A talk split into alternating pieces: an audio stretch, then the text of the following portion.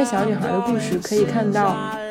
呃，三代女性的故事，看到整个时代、整个父权制、整个结构是如何在她们身上留下了各种各样的痕迹的。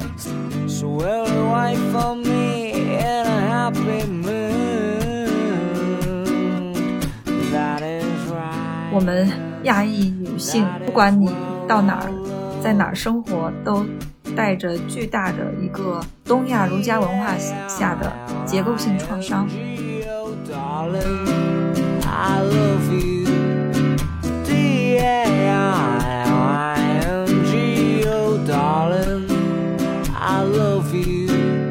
别习惯于在某一种现有的情况下去被迫做一个所谓的最优选择，但是我们就是从来没有想过说，我们是不是可以在这个选择之外去创造一个新的选择，去经营一个新的关系。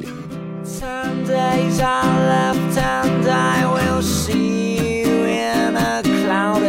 will have a trip to Beijing. We'll be hand in hand. 大家好，嗯，今天是嗯二零二三年十二月九日的早上，然后嗯我们。很罕见的就是早上开始录这样的一期播客，然后我们想要做一个嗯私人的一个年终的总结，嗯，既是一份年度的观影报告，又是一次从影像出发的回顾与展望。然后在本期的播客里，我们会回顾一下今年让我们印象深刻的电影瞬间，然后分享一下大家对于今年的一些电影事件的观察和想法。今天还是请来了我们的老朋友青年导演严思雨。Hello，大家好，我是严思雨。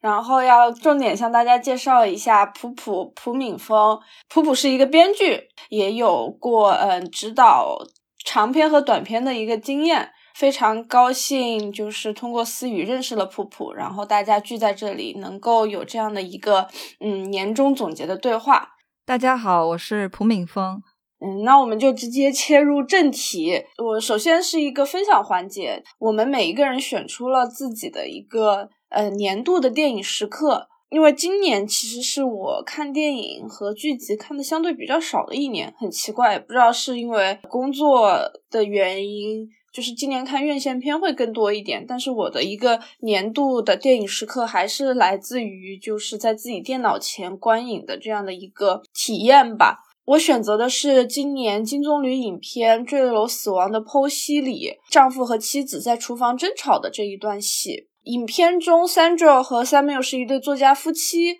然后两个人因为儿子 Daniel 在一次意外之事故之后变成了一个视觉障碍者，然后这一家就搬回了男方所在的呃故乡法国，然后他们的家庭生活随之陷入了一个非常大的困境。然后在一次呃丈夫非常蹊跷的坠楼死亡之后，司法机关开始对于这个妻子 Sandra 进行了非常周密的审查和询问。那在庭审的过程中，一直是检察官和各方证人和 Sandra 的辩驳。但是，嗯，在一段公开丈夫电脑里的录音时，镜头就切到了录音当时夫妻两人从交谈走向争执的这样的一个争吵的一个现场。然后，这个也是在这个时候，只存在于讲述和证据中的丈夫，也就是死者，在此时有了一个现身。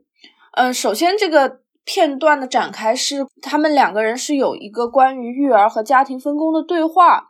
男人觉得他承担了太多照顾家庭和孩子的责任，因此牺牲掉了许多的自我创作的空间。让我非常非常感动和印象深刻的是，他们两个在同时吃饭，他们。分别处于非常不同的一个荧幕时空，然后妻子想要作为主动，就是缓和丈夫情绪的这一方，她从一边走向了丈夫，就是他们在这一段争吵戏中非常难得的有一个共处的时候，妻子走向丈夫加佐餐酒，然后轻声的说了一句 “I love you”，然后并肯定了。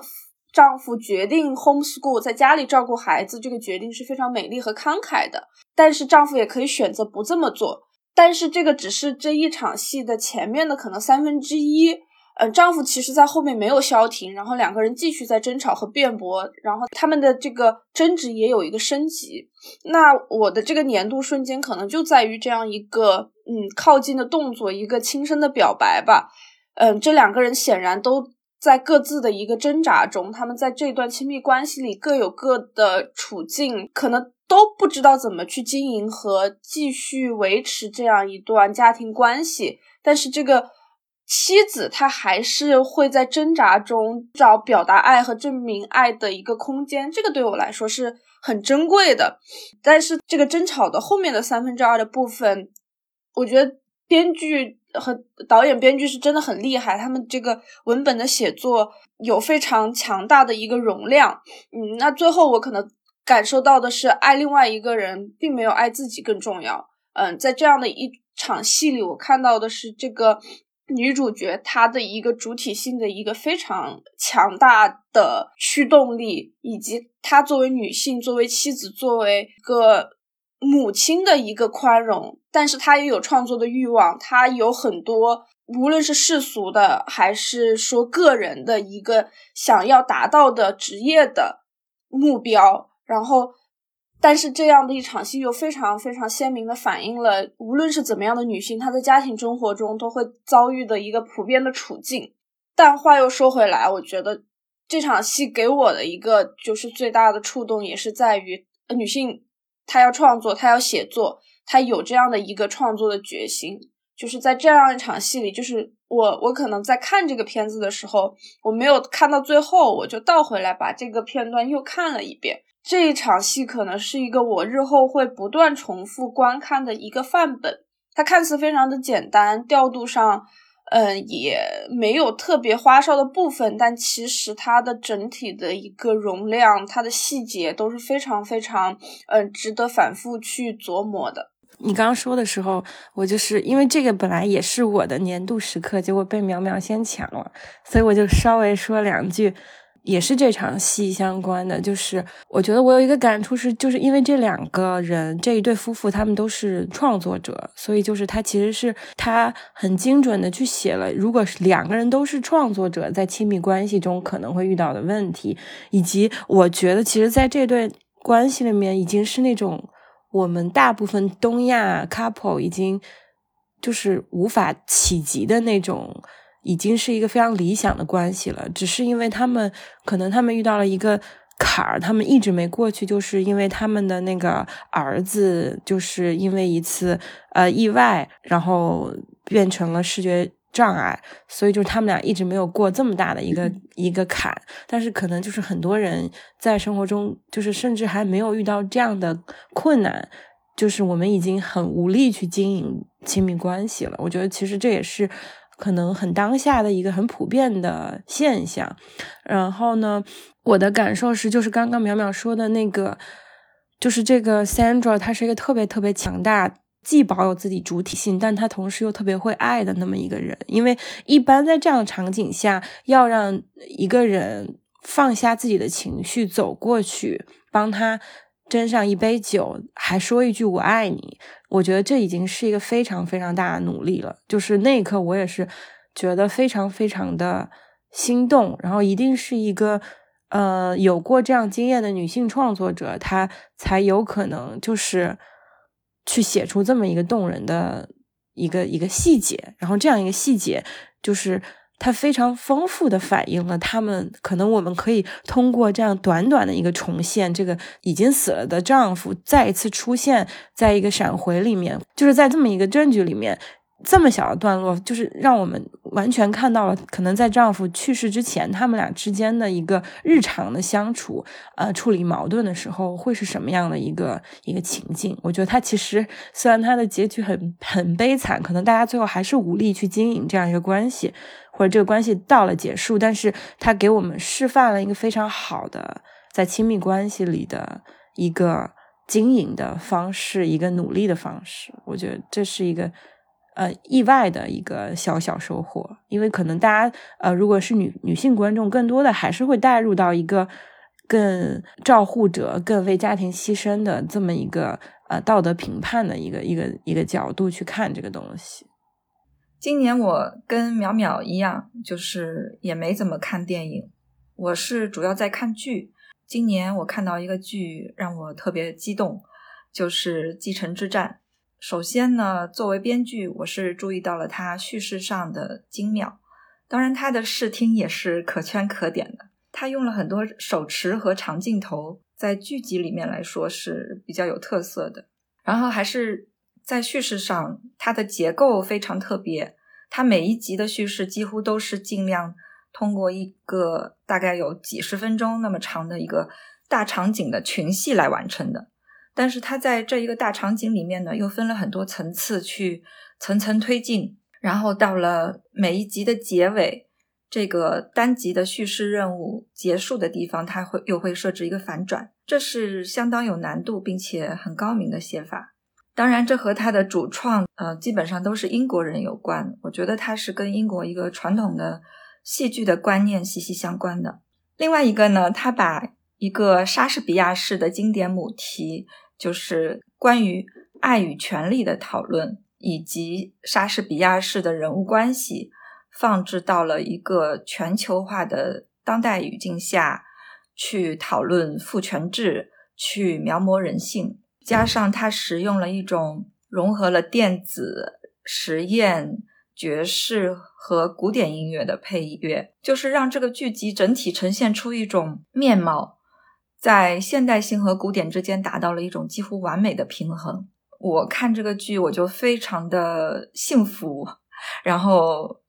我觉得我会反复的去看它，因为它里面呈现出的这个价值观和这些。创作者的智慧，我觉得对我自己的人生和创作都有非常大的启发。他的剧作法非常的强悍，然后呢，我还在中间学习到了很多人生的策略和勇气。那淼淼说的这个年度电影时刻，我可能就不是一个电影时刻，我是一个剧集的时刻，就是。这个继承之战最后一季的最后一集的结尾，嗯，当然这个有点剧透啊，我我我尽量不直说。就是这个剧里的女主角 Shiv，最后和她的老公叫做 Tom，他们两个人在车上重归于好。她向 Tom 伸出了她的手，手心朝上，Tom 呢也把手虚虚的搭在她的手上，但是又没有紧握起来。那个画面就很像是一个结盟的仪式，又像是加冕的仪式。对我来说，这个场景是非常有力的。它既残酷又坚硬，因为 Shiv 这个女性角色，她在这个故事里面，她的所有的遭遇，她的所有的选择，她已经是一个非常强悍的女性，但还是你可以去共情她，因为她的那些。困境都是我们每天在日常感受到的。作为一个女人，你和你的同事，你和你的呃兄弟，哪怕你和他们的能力不相上下，你的野心跟他们也不相上下，但你总是被忽略、被边缘化。所以到最后的时候，他做出的这个选择，我觉得是非常唏嘘的，因为他已经是这个女性角色。在这个女性的结构性困境之中的一个最优方案了，但它依然是一种被迫做出的选择。那话筒传到思雨这里。嗯，对于我来说，今年必须就是想来想去要选一个电影年度电影时刻，我觉得还是必须要提到《芭比》，因为这个电影对于。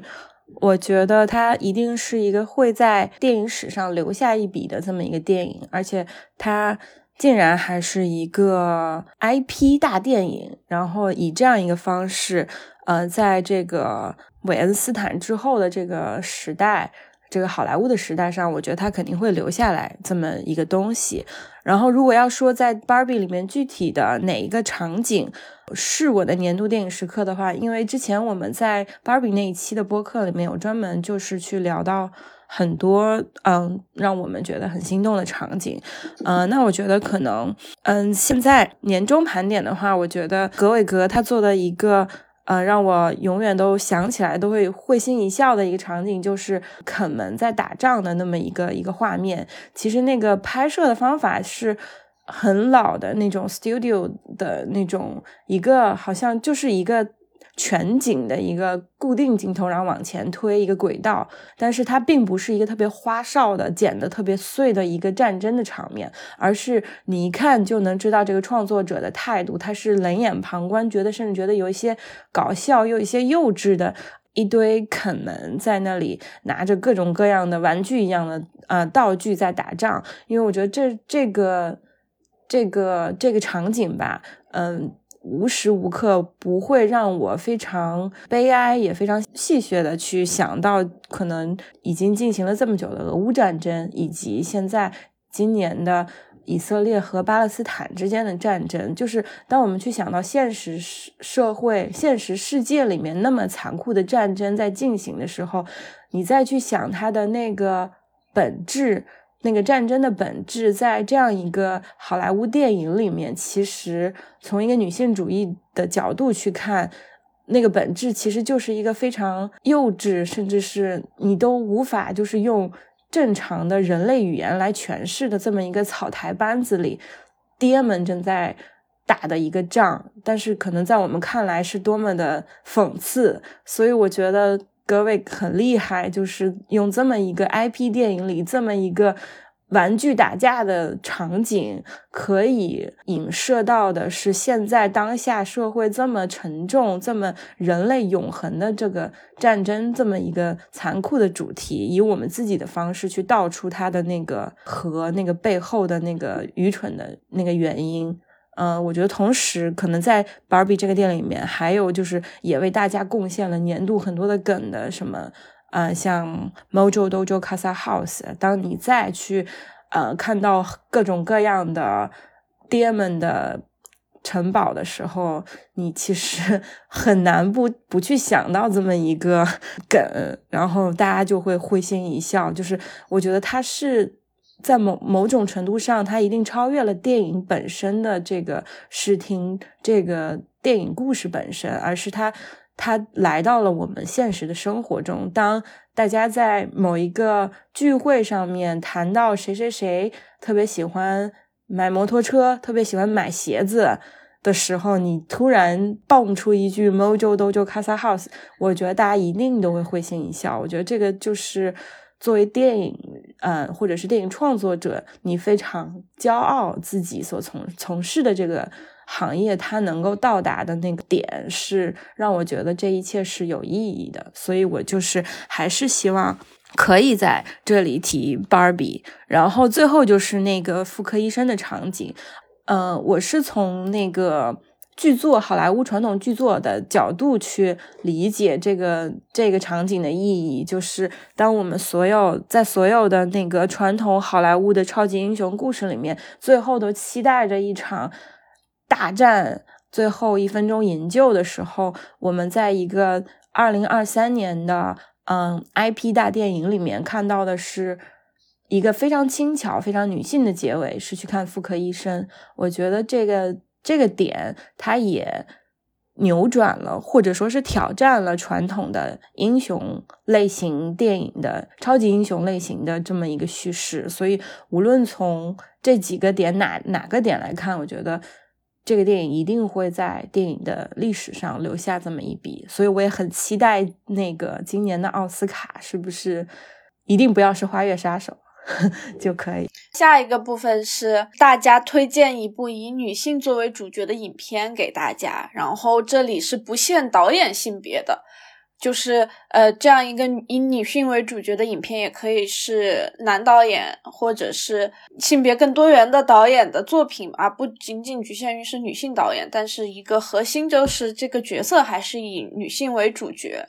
嗯，新片老片都可以。然后，如果是要分享一部不是今年的片子的话，想要知道为什么会要去选择看这样的一部影片，是回看还是第一次看，还以及嗯去看这个片子的动机和场景是什么？希望大家就是做一个整体的一个分享吧。因为我我有的时候觉得，嗯，看一个片子。嗯，你获得的一个体验跟你当时所在的一个处境是息息相关的，你对他有一个非常好的印象，有的时候也是因为在某一个环境和某一个状态下击中了你，所以也请大家讲述一下是，比如说是在电影院还是在自己家里去跟这个片子有这样一次互动。因为我今年真的是看的电影太少了。挑不出来，我后来就想到了一部很适合跟大家分享的电影。我想推荐的是陈赖四喜男的《放浪记》，这是一部很老的片子了，它是根据林芙美子的自传小说改编的。陈赖四喜男和林芙美子好像合作了有六部电影。那《放浪记》呢？它是林芙美子自己的传记，它讲述的就是一位。挣扎在贫穷之中的女性创作者，经历了各种恋爱啊、婚姻的不幸，但是她在艰难的人世，她始终没有放弃写作，也没有放弃生活，最后得偿所愿，这么一个故事。我觉得这故事它有一种笑中带泪的心酸。林芙美子自己说呢，说走到一切幻灭的尽头。从那里再次萌生的东西，就是这部作品的主题。我第一次看这部电影，大概是十一二年前，我刚拍完第一部独立长片的时候，然后嗯，花光了所有的积蓄，身边也只剩下一千多块钱，而且在拍摄的中途呢，当时的男朋友跟我分手。最后，我就是退掉了所有北京的呃，我当时的住所，然后呢，搬到了一个就是一年只要几千块钱的宋庄的一个小院儿里去。但是这个小院儿呢，没有暖气，而且房东他害怕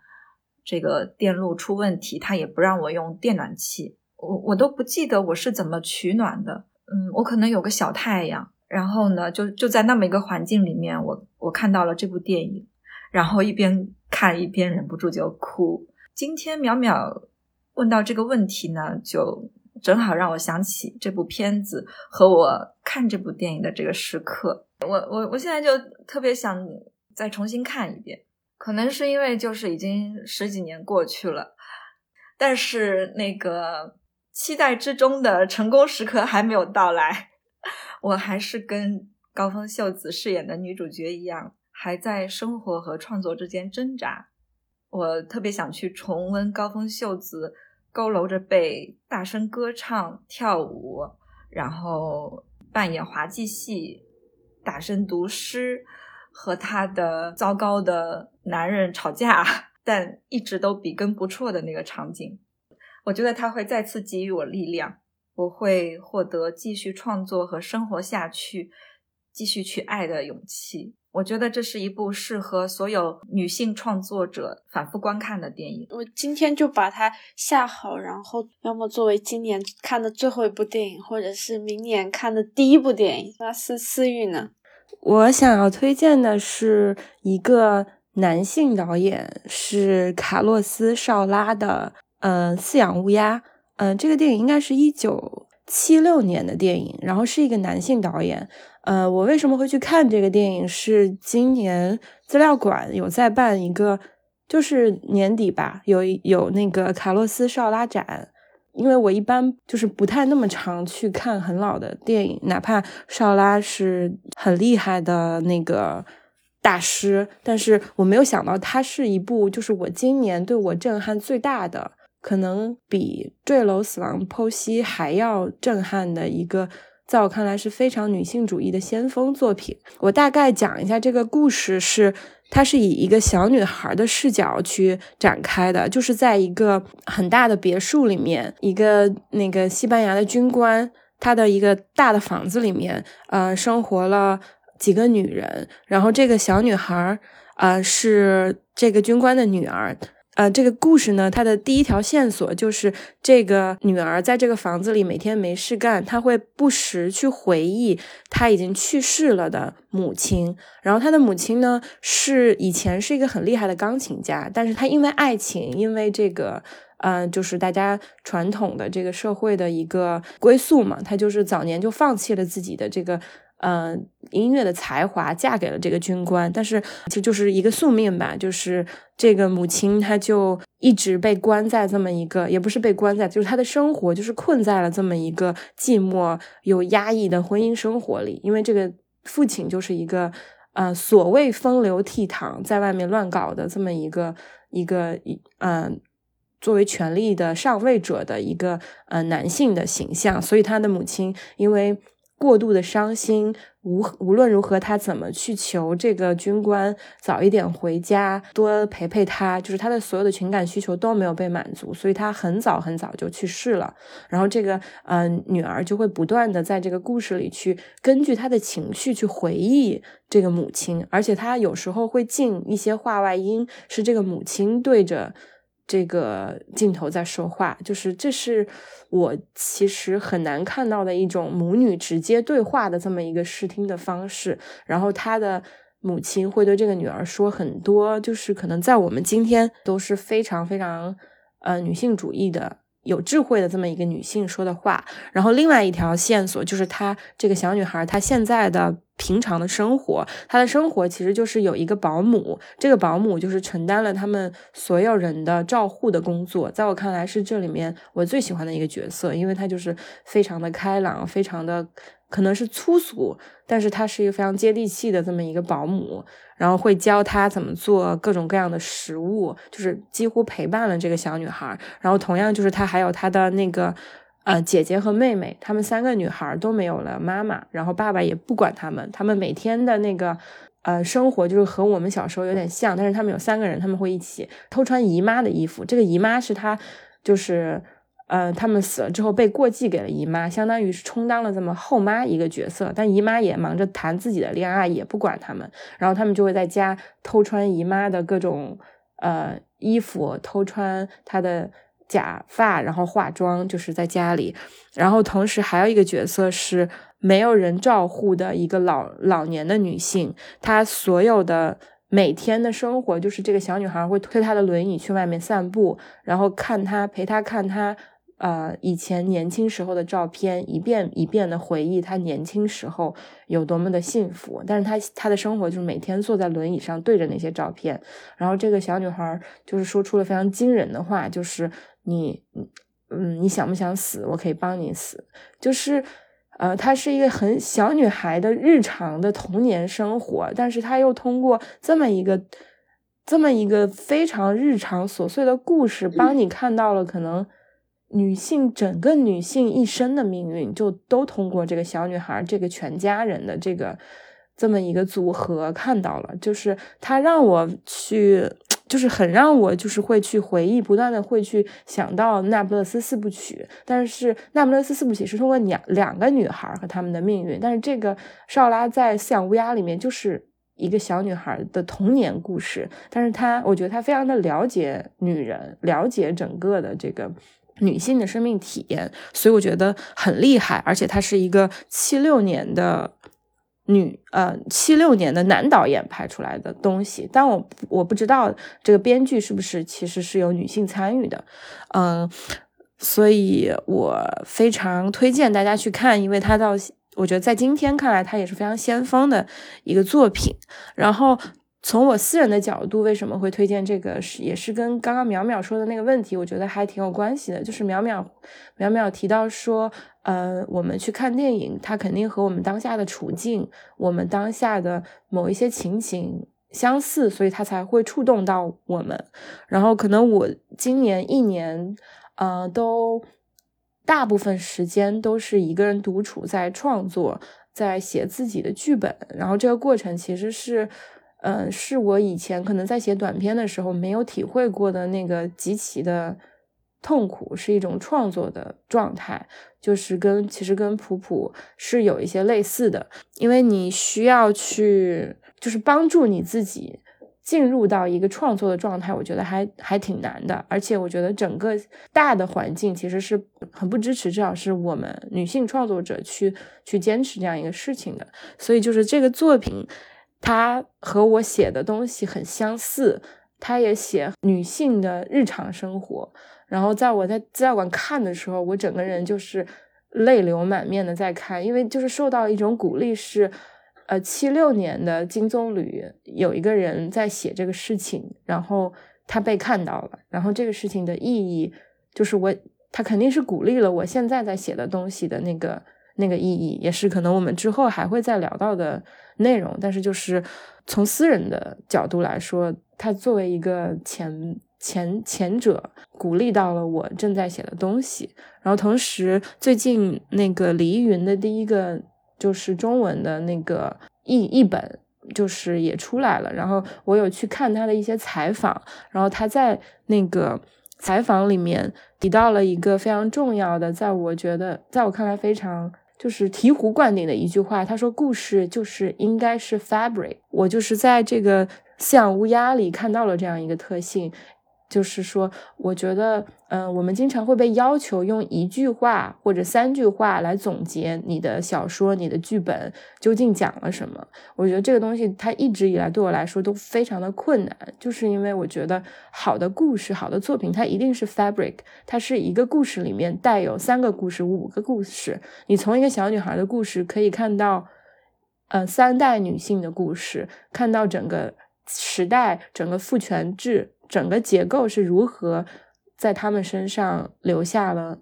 各种各样的痕迹的，所以我觉得这也是饲养乌鸦也是一个非常好的例子，去让我们看到，如果你也觉得故事，你希望在故事里看到的不只是一个故事，而是更多的超越故事本身的一些生命体验的话，我觉得就是大家都一定会很喜欢这个电影的。我觉得我们这个顺序还挺好的，就是《放浪记》是大概是六二年的片子，然后到了《少拉》是七六年的片子。那我想要分享的是一个最新最近的片子。我我也是一个看老片看的相对比较少的人，然后到了年末，就是今年一些三大的资源片陆续的都放出了，然后。比如说，在就是《花月杀手》，包括文姆文德斯的新片，其实都出资源了，但我还没有看。就是我在这一批片子里，我首先选，当我有时间开始，就是自己能在家看个片的时候，我选的是索菲亚·科波拉的新片，叫《普瑞希拉》。就是这个片子，其实我看网上的评价还是挺挺一般的，就可能对于。大多数人来说，这就是一个比较俗套的讲一个女性觉醒的故事，嗯，但是我会就是觉得这个片子特别特别有趣，就是是那种你在家里嗯放松下来可以一直看进去的一个作品吧，然后我会。嗯，很有意识，可能也是出某种潜意识，就是在有限的时间内，我会更重点的去看自己关注的女导演、女性创作者的最新的作品。嗯，那索菲亚·科布拉的这个新片呢，它是完全从这个同女主角的视角去讲她和猫王的故事，因为普瑞希拉是猫王的前妻吧，然后这个片子也是改编自她自己出版的一个自传。嗯，然后片子其实也是某种流水账的呈现，就是讲述呃普瑞希拉怎么遇到猫王，猫王是怎么就是在人群中选中了他作为自己就是的伴侣。然后那个时候普瑞希拉也只是一个高中生，然后在高中时代就被这样一个全民的大众偶像所青睐。嗯，其实一定程度上是很多。就是可能追星女孩的一个幻想吧，就是跟自己的偶像有这样一段爱恋关系。然后随着这个故事的推进，然后我们看到的是普瑞希拉怎么被情感控制，她又怎么是在呃嫉妒，在对其他女人的嫉妒，对猫王言语和肢体的各种暴力中，慢慢的就是醒来。嗯，这真的是一个非常有趣的观影体验。首先就是片子还是制作和表演层面都非常非常的就是呃吸引人。整个前二三十分钟真的就是那种言情小说，梦想照进现实，霸道总裁爱上我，就是这种感觉。但是当这个女主角 c 拉她满怀憧憬去，在她看来是拥抱爱情，她只身前往了从德国搬到了美国，去到猫王的宅邸，然后他不被允许自由的出行，做任何的事情，可能都是在就是他的男伴的这个支配下，就是给人一种很恐怖的一种金屋藏娇的感觉。然后我觉得索菲亚科波拉很厉害的一点是，这样的一个人物，他其实是没有，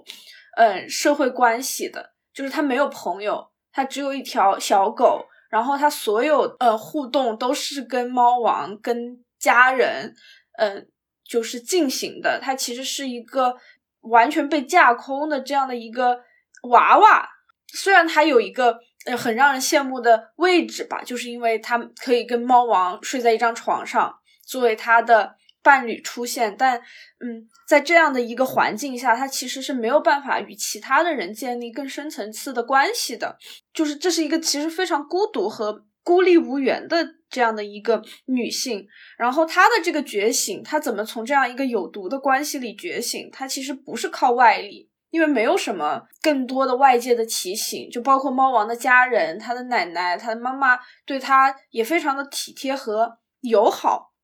但他还是逐渐意识到了，哦，他需要一个自己的生活。他如果再不离开，他就再也离不开了。我觉得这个就是对女性主体性的一个肯定，就是我们内内心有这样一份自觉，是我有我的憧憬，我有我想要的事情。但是当我内心的这个。欲望也好，内心的这个渴求也好，不被满足的时候，我自己就能内在的焕发出这样的一股力量，告诉我离开的时候到了，我要有自己更多的空间，而不是去受到呃一个男人对自己不断的一个指挥和支配。就是我觉得一定程度上，它还是一个嗯比较常规的一个讲女性觉醒的故事嘛。但是这样的一个展现是非常新奇的。一定程度上，就是索菲亚科波拉首先很杰出的制造了浪漫，她真的非常擅长就是塑造女性的这些小心思吧。然后她先制造了浪漫，然后又击碎了浪漫。就是我本来前三十分钟就觉得哇，跟偶像谈恋爱，然后。怎么可以这么的，就是丝滑顺畅，然后就是很快的就进入了一个这样的一个浪漫的陷阱。他对于后后续对于 C 拉他日常生活的展示，其实更多时候是细思极恐的。他没有那种非常激烈当面的对峙。就其实整个女主角，她整个片子里她的表演确实是很厉害。她最后也拿到了那个威尼斯的影后嘛。就是她其实是很收敛的，就是她没有那种。特别外放的情绪，他都是轻言细语的，很也是一个很温柔、很可爱的一个形象吧。嗯，但是有也是正是在这种日常生活的片段中，可能每一场戏就看似两个人甜蜜，去买衣服或者是送车什么的。但是在这些片段里，你总能会感觉到有一些很危险的东西存在着，然后随着这个危险的积累，你就能在最后就是更体认他为什么说应该要离开。我还是很喜欢索菲亚科波拉的，就是她的《迷失东京》，可能是我会反复重看的片子之一。也是借此机会吧，我也在想，为什么我会这么持续的关注索菲亚科波拉？因为她的片子不是所有的我都很喜欢，但是我会第一时间选择去看，因为她的片子还是她的作品还是有一种很轻巧的感觉。她也是一个就是无需多言，她出生于一个电影世家，她有一个非常显著的知。知识精英的背景，但是他的片子呈现出来的一定程度上，有的时候还挺小女人。他的片子里没有那种很高深的东西，也就是很坦荡的面对自己的这些小心思、小情绪，然后某种意义上玛丽苏情节之类的吧。然后这些其实对于任何的姑娘、女性来说都是有吸引力的，包括她非常追求画面的精美。那这个其实。对于任何一部电影来说都是非常重要的，就是至少你在视觉上，你跟随它两个小时，你得到的是一种审美的体验。我还会觉得我对索菲亚科波拉的就是喜爱和关注，和我对萨利努尼的关注是类似的，就是，那我总能从他们作品里，就无论他们讲的是当下的故事，还是某个传记人物的故事。我觉得是有一种跨文化语境的相似性，那这个也是，嗯，根源上来说，还是我们作为一一个女性的一，而且是一个成长期的女性，就是我觉得我还在我的 formative years 的一个状态里，就是我会有很多的体认。我觉得我我我是一个不那么喜欢就是形而上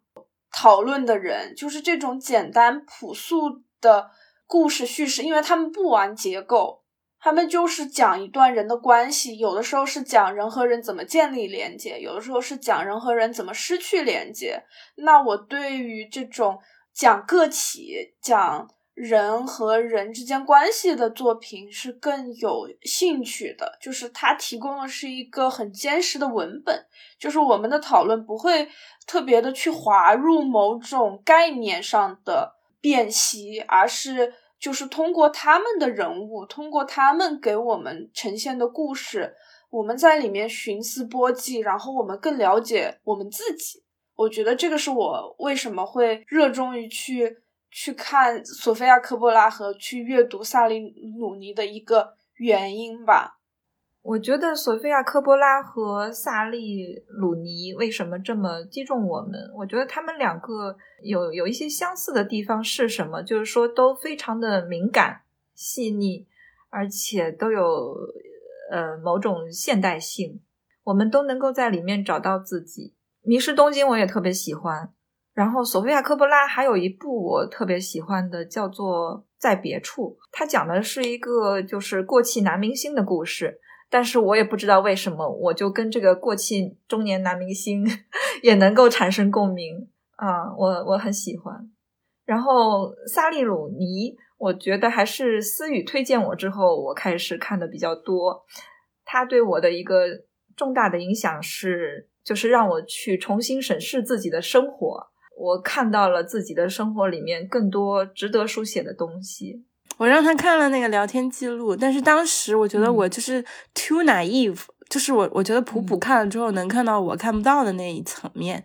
就是 Nick 和 Francis 之间的这个权力关系，就是这些中年人如何吸我们年轻人的血那个面相。但是当然他们都是非常温柔，就是他不会特别。刻薄或或者是特别尖刻的去给一个关系做一个定义，他们都会去在那个没有定义的那个那个那个 flow 里面让这个关系去发展。我觉得这个就是所谓的那种细腻和微妙的那个触动人的那个那个 point。对，就是我们接下来一个部分，就还是想要把格雷塔·格韦格，就是作为年度这样的一个人物再提出来，我们再多说一点，因为今年可可以算是格雷塔年吧，就是二零二三年，随着芭比的热度一直就是持续，然后到近期，然后又有两个比较大的新闻，也想跟大家做一个分享吧。然后，因为秋天的时候，我们其实做了一期关于女性创作者的播客，就是在做那期播客的时候，格雷塔·格韦格刚刚凭借《芭比》成为第一位赢得年度北美和全球票房冠军的女性导演。然后，我们当时是为她所创造的女性形象和故事受到口碑和商业双重认证而非常受到鼓舞。那到了冬天，最新的振奋的消息也来到。就是格格雷塔·格韦格将担任二零二四年，也就是第七十七届戛纳电影节的评委会主席。她也是戛纳历史上首位担任该职务的美国女性。她今年四十岁，然后她也是继六六年三十一岁的索菲亚·罗兰后最年轻的戛纳评委会主席。然后戛纳在他的公告中是这么说的：“格雷塔·格韦格是我们时代的英雄，她在这个高度规范的电影行业。”在这个需要去更仔细的审视的时代，改变了现状。然后还有一件大事儿，就是上周他和他的伴侣美国男导演诺亚·鲍姆巴赫在纽约市政厅进行了登记，就是他们在相识相知十二年之后，终于步入了婚姻的这样的一个阶段。他们是在拍摄呃鲍姆巴赫格林伯格时相识的。然后从一一年开始一约会，然后两个人现在已经其实有两个孩子了，只是说他们刚领证。我不知道，就是你们有没有关于他们结婚这个事儿有没有什么想说的？其实我们大家都非常那个八卦的，立刻在群里分享这个消息，然后我们的那个。第一反馈就是说，如果性转一下，有哪个男导演在跟自己的女朋友爱情长跑十二年之后，在自己人生来到了巅峰时刻的时候，决决定和长跑十二年的女友结婚，我觉得就是。打了一个问号，然后我我还把这个事情跟我的另外一个朋友分享，然后他说，因为他是个男的，然后他就说不可能。我说为什么不可能？他说怎么可能跑十二年？我说哦，就是连着十二年的门槛都到不了，更别说十二年之后结婚了。所以我不知道，我一方面肯定还是很祝福 Gerwig，因为他们能以他们自己探索。一个创建一个关系的方式，去有十二年的 relationship，然后同时在没有婚姻的情况下养育两个孩子，但是这跟他们自己的经济条件是息息相关的。但同时，我觉得他们还是很勇敢的在经营和创造这个关系吧，就是这是一个好的一面。就像当时我跟淼淼也很震惊，为什么萨利鲁尼结婚了，就是。其实我在今年这样一个时刻，常常会去想这个问题：是不是所有的这个左翼青年到了最后，在经历的这个人类的这个所有人性的挑战之后，选择了就是某种宗教，就是婚姻，只有这个东西可以让我们就是苟延残残喘。我也不知道，但是就是我觉得是很值得。思考也很希望格韦格在他之后的作品里面也去探讨一下这种亲密关系的问题吧，不知道你们怎么看？我的感受就是，女性主义者也可以结婚，就是那说明，其实我们要做的不仅是拒绝，可能要做的还有就是去改变。因为人类不可能完全拒绝亲密关系，那我们可以去探索亲密关系的在现有的一个框架制度下，它更好的形式是什么？我我再补充一丢丢，我记得那个好像张之奇在微博上说的，因为我们平时的聊天也会聊到那个。张硕跟王睡睡之间的那个关系嘛，我们特别习惯于在某一种现有的情况下去被迫做一个所谓的最优选择，但是我们就是从来没有想过说，我们是不是可以在这个选择之外去创造一个新的选择，去经营一个新的关系。刚刚淼淼那个坠楼的那个。那个场景，我刚刚想补充的也是这个，我不知道这是不是新的一些体会，就是说如何去创造新的关系和人建立连接，因为经历了这么三年以来，我们可能在三个人私下的交流中，也会觉得去跟人创造关系，去建立亲密关系，是我们不可分割的，我们很需要的那个部分。那如果我们不可能永远不可能依靠自己一个人活着。我们要去跟别人建立关系的话，那我们是不是可以尝试去建立一些新的关系，创造一些关系中的可能性，而不是按照可能以前社会或者是现有社会给我们的模式在中间做一个选择？就是那个张春在那个随机波动的播客里面说的那个。高女选叉叉男那个 point，我觉得也是我的一个年度播客时刻。就是他真的，你这么去想的话，就是为什么章子怡会跟汪峰在一起？为什么这些呃看起来都更厉害、更优秀的女性会去找一个？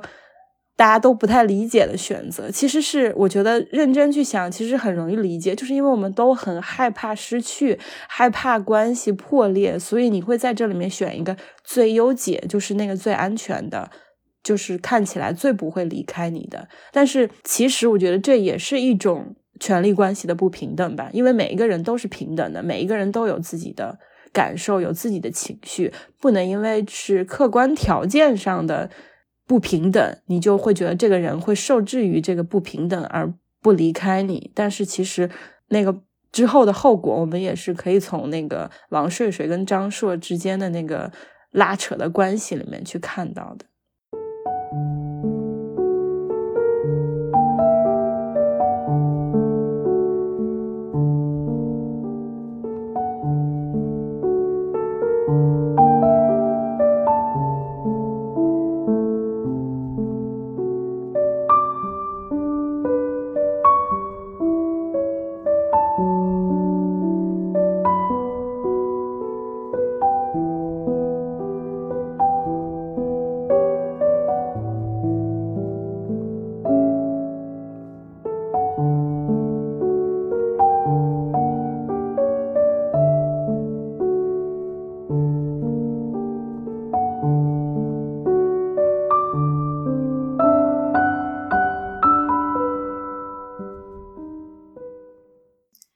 话话说回来啊，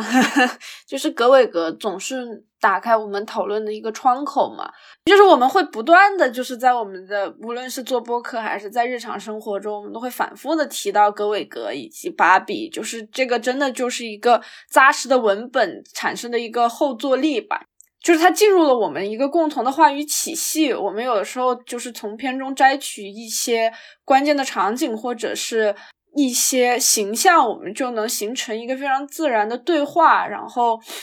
最接近我们今年年度芭比时刻的一个事情是，呃，我们十二月初一起去参加了在上海新美术馆进行的 Prada Sphere Two 的展览。在这个展览上，就是有四百余件实物和数字艺术品。然后我们就在这个琳琅满目的 Prada 的华服和配饰之间穿梭。我们我们可以再回述讲讲我们当时逛展时候的一些感受吧。当时就是在那样的一个场景下，我们很难不去思考这些美丽的实体物件和我们之间的一个关系。Prada Sphere Two，他们的这个展厅也是一个大型的陈列，就是在一个长条形的空间的两边是非常非常多，就是没有面孔的那种人，嗯，模特穿着华丽的衣服嘛。那其实这个也可以跟芭比这部电影连接着讨论，因为我们之前对于芭比的一个。嗯，讨论的方向更多的是在于叙事以及人物上。那如果从嗯服饰，从整个的美术层、美术和造型层面，我们再去展开新的一个讨论，我觉得嗯也也是非常有意思的。因为芭比在被创造的原初，它作为一种玩具，也是供女孩子去装扮、去打扮的娃娃。那我们去装扮芭比，其实也是在进行某种自我的投射。我们去把自己的娃娃变成我们想要它变成的样子，其实也反映了我们认为什么是美的，什么是呃 desirable 的，什么是我想要穿成的样子，什么是我渴望变成的样子。就是芭比，它作为一个 IP，作为一个有一定历史的这样的一个。物件吧，它其实也是一个历史的载体。其实我们可以从芭比服饰的变化，以及说电影里芭比呃不断的换装，以及包括到最后一幕，芭比穿着就是更西海岸、更随意的一个浅粉色的西装，然后去去到他的那个 destination。也可以打开我们新的一个讨论的角度，就是我们的衣着和我们的职业和我们从事的事情的关系。就是因为在那个芭比那个电影里面，嗯，就是或者是我们小时候玩芭比，不管是真芭比还是山寨芭比的体验，就是你都是有一个。大家一模一样的芭比，然后你会买她的衣服，或者是你做衣服，或者是我记得我小时候是把家里的窗帘给剪了，然后给她做的衣服，就是其实那确实是一种嗯自己欲望的投射，或者是你自己。如何希望你被 present 的一种投射，然后去看那个 Prada Sphere Two 的展览的时候，其实它给了我一个更成人的 Barbie 的体验，就是呃，因为我们一进那个展厅，绕过那个门口进去，就是像货架一样的仓库，然后仓库里面有各种各样没有具体面孔的模特穿着。各种各样的衣服，然后这次的体验就是对我来说和小时候的那种芭比体验就是很不一样的，因为小时候你会去有的那个选择，可能就是这个玩具系列里面的，比如说红色的裙子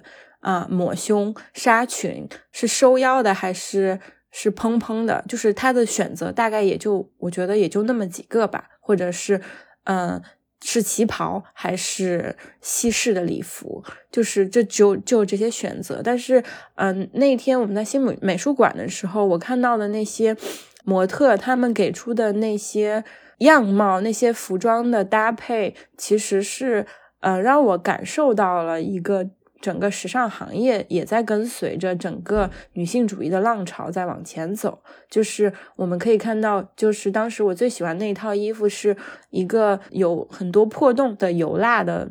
外套啊，搭配一个繁复的一个红色的裙子，就是在那一刻，我的第一个感受是，呃，我不知道这个衣服。是给谁穿的了？就是我觉得他来到了一个更新的、更当当代的一个时尚的一个节点上。我们不再通过一个非常传统的搭配，就是去有一个非常刻板印象的对于这个嗯女性的这个形象的一个想象，而是好像我觉得自己获得了某一种权利，是我可以去选择。这些衣服里面，我想要以哪个形象去 present 我，然后我可以给它定义。因为那个油蜡外套和一个红色的性感的裙子搭在一起的时候，其实我觉得是穿这个衣服的人获得了一种表达的权利，就是你可以来定义我穿这个衣服是想要传达的什么样的一个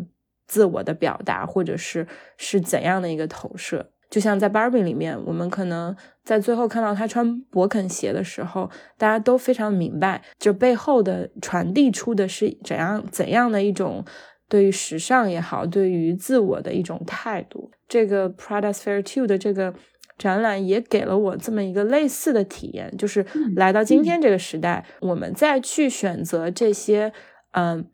美丽的、华丽的服装的时候，它也不再是过去的。对于我们对于成衣、对于高定的那么一个认知了，它它给予了女性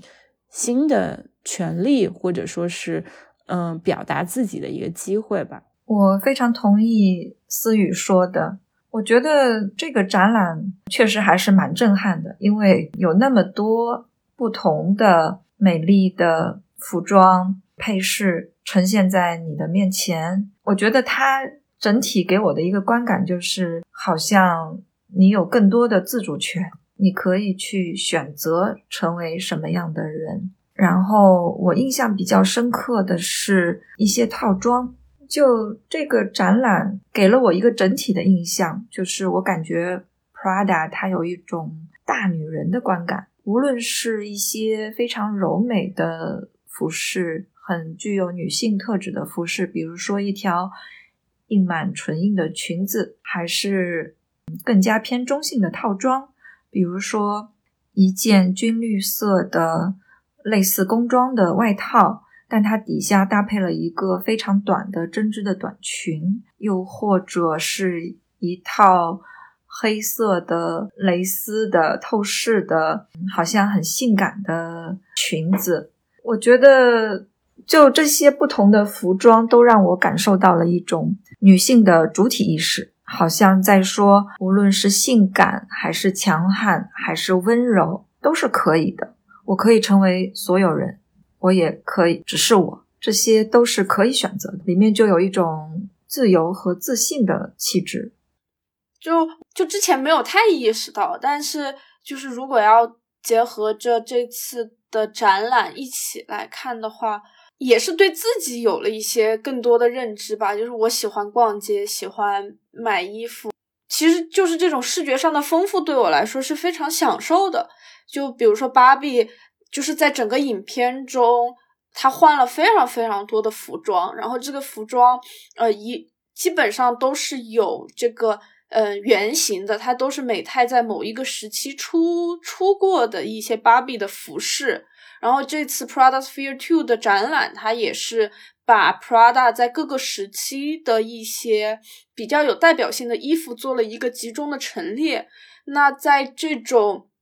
非常集中式的一个浏览的过程中，我觉得我对于衣服的喜爱，有的时候真的不是因为我想要去真的拥有一些东西，而是说我从这些。不同年代、色彩不同款式的衣服中，得到了一种，一方面是审美体验，一方面也是一次集中的观察吧。就是我会觉得，我们到了现在这个时间节点，确实一定程度上更开放了。然后我们的呃各方面的意识，就是女性的自觉也增强了。嗯，在这个节点，我们再去看可能二三十年前、四五十年前的衣服。就是这个衣服的时间性其实就没有那么的，就是显著了。我会觉得，可能在这个展览里，任何一件衣服都是我们这个时代可以被穿出去的衣着，就是它某种程度上是我们更解放、更自由的一个证明。就是我们不会惊讶于某一个衣服为什么如此的暴露，或者是如此的奇怪，如此的嗯紧身。就是因为我们接受了这些服装的它的一个多样性，就包括在芭比里，我们看到芭比有各种各样的裙子，有不同的皮包、首饰，那这个其实也是它有之前漫长的积累。然后我们其实是一个回看者的角度，就是我们在一定的时间，在一个作品。一个展览里，我们去看到了过去几十年一个品牌、一个厂牌他们所创造出来东西的一个集合。那这个冲击力可能最后作用到我这儿，是我不会去特别意识到原来这个一是一个历史的积累，而是嗯，我觉得它非常融洽和自在的存在于我现对就是服装的认知里。就是我觉得这个可能就一定程度上代表着一种进步。有人穿着芭比的衣服，穿着粉色的裙子上街；有人穿着 Prada，可能二三十年前的古着高定出现在街头。我会觉得，哎呀，好有个性，很酷。我不会觉得是一件很奇怪、很另类的事情，而且这些都构筑了就是我们日常的景观。因为我想接着聊的是，因为 Prada Sphere Two 它展览里有很大的一块是留了一个展厅给嗯影院的部分，就是在 Cinema 这个部分，他们展出了 Prada 跟一些非常有名的导演合作的一个电影短片。那从嗯展览延展出去，其实我们现在就是处于一个移动影像随处可见的一个年代嘛，就无论是手机。还是各类荧幕泛滥于我们的日常生活里，无论是自己的设备，还是说在公共场域、电梯间里，或者是大街上的那种 LED 屏，其实这种 moving image 是随处可见的。那，嗯，我接下来一个就是想要跟大家探讨的是，在这样的一个时代，我们还能从什么样的影像作品里看到，嗯，更多值得被肯定和。提及的一个女性形象吧，因为嗯，也结合着我自己的一个工作体验来看，因为我们现在嗯，能够还在一个积累阶段，我们能够自己去参与长篇电影长篇和影视剧集的机会其实是非常少的，因为这个需要大量的前期投入和和积累。然后另一方面，我们我会比较经常接触到的就是品牌会想要。做一些电影短片，用五分钟、十分钟的这样的一个体量去讲一个故事，然后用故事，用一个鲜活生动的人去传递一些关键的讯息，去传递一些品牌的价值。我是一个还挺肯定就是叙事的意义的人吧，然后我是很相信就是短小精干，就是这种微叙事其实也是有强大的。就是势能，以及说能给能给大家留下更多的印象，也让大家对于呃真诚的讲故事和认真的去做影像创造，大家更重视，因为。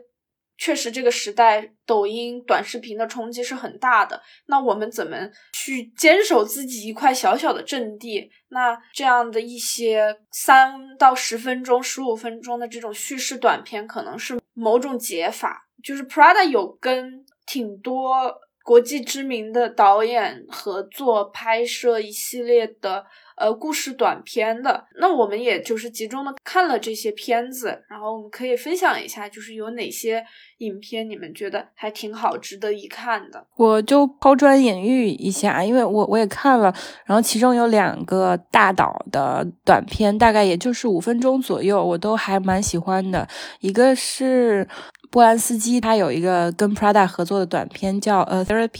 就是讲一个有钱的女人，她在一个纽约的一看就是非常 fancy 的心理咨询室里面，跟一个心理医生抱怨自己周围的人和事情，然后她也非常心知肚明，周围的人接近她，呃，都是因为她的钱。然后这个时候，我们通过整个镜头以及声音。就是能看到，我觉得是一个挺讽刺，然后也挺直接的一个，呃，导演想要传达的一个点，就是这心理医生他听到了这个女人的这个女人的声音越来越少，越来越少，然后他的所有的注意力都在那个女人进门的时候挂在他衣架上的那个非常华丽的皮草大衣，然后他就一直看着那个大衣，就是那种对于物，对于这个。嗯，钱的一个怎么说？一个金钱物质的一感受，我觉得是在这么一个非常短的这么一个简单的视听里面就实现了。所以就是我觉得这个确实还挺厉害的。然后还有另外一个是叫是 Prada Candy，Candy 是他们的一个应该是一个香水，然后是韦斯安德森导的，然后也是一个很小的系列短片，就是有两个男的。被啊雷亚塞杜的美貌吸引，然后就两个人对他展开激烈的攻势，然后他的每一个小节点都是，就是雷亚塞杜完全没有在 care 他们两个人的这个攻势，然后他也非常清楚，就是发生的这个爱情游戏是什么样子的，然后他也会在最后点一个题说，哎，我们还，我只是希望我们三个人能够快乐在一起，我觉得他也有一点致敬那个。新浪潮吧，就是的那那么一个三人行的那么一个感觉，然后他在这么短小的一个片子里面，还确实给了那个 Candy 这么一个香水这么一个抽象的东西一个非常具象的一个感受，我就觉得韦斯安德森拍广告确实还挺厉害的，就这两个对我印象还挺深刻的，就是大导拍广告也还是有他们的那个厉害之处。对，我也发现了，就 Prada 合作的这些导演都是极具个人美学风格的导演。我比较喜欢的是两部，一部是这个 Ridley Scott 和他女儿 Jordan Scott 一起拍的部，叫做《完美心智》。Ridley Scott 是我非常喜欢的导演，呃，我主要是非常喜欢他的《银翼杀手》啊，这是我的影史排前十的吧。然后呢，他还有很多作品，比如《异形》啊，《末路狂花》《黑鹰坠落》《角斗士》《火星救援》等等。而且我昨天查资料的时候，发现他竟然也是剧集《傲骨贤妻》的制片人。然后今年呢，嗯，我看电影比较少，但我还是去电影院看了他的新片《拿破仑》。那说回他为 Prada 拍的这个短片《Thunder Perfect Mind》。嗯，这是为 Prada 的香水来拍的一部，也差不多是五分钟的片子，同样呈现出了一种迷人的电影质感。讲的是一位女孩在城市中穿行，然后呢，在地铁上阅读，在出租车上换上华服，进入了一个 party，跟人们一块尽情的舞蹈。整个行程伴随着爵士乐和她低低的独白。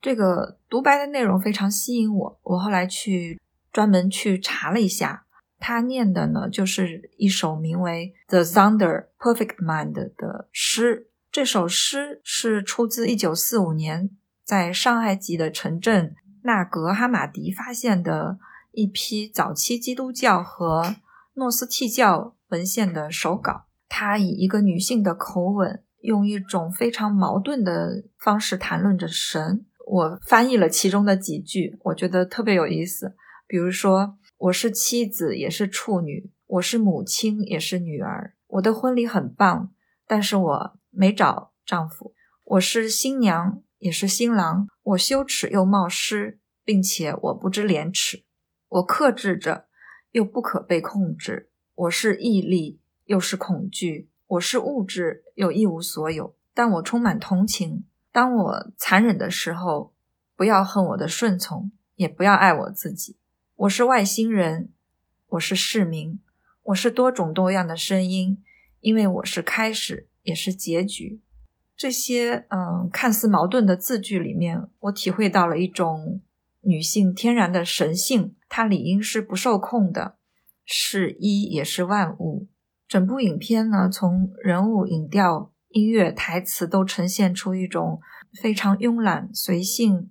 但又自由愉悦的气质。我看完之后就非常好奇，这部短片中哪些是父亲的灵魂的呈现，哪些又是女儿的呈现？但我看到署名，其实 Jordan Scott 的署名是在他父亲的前面的。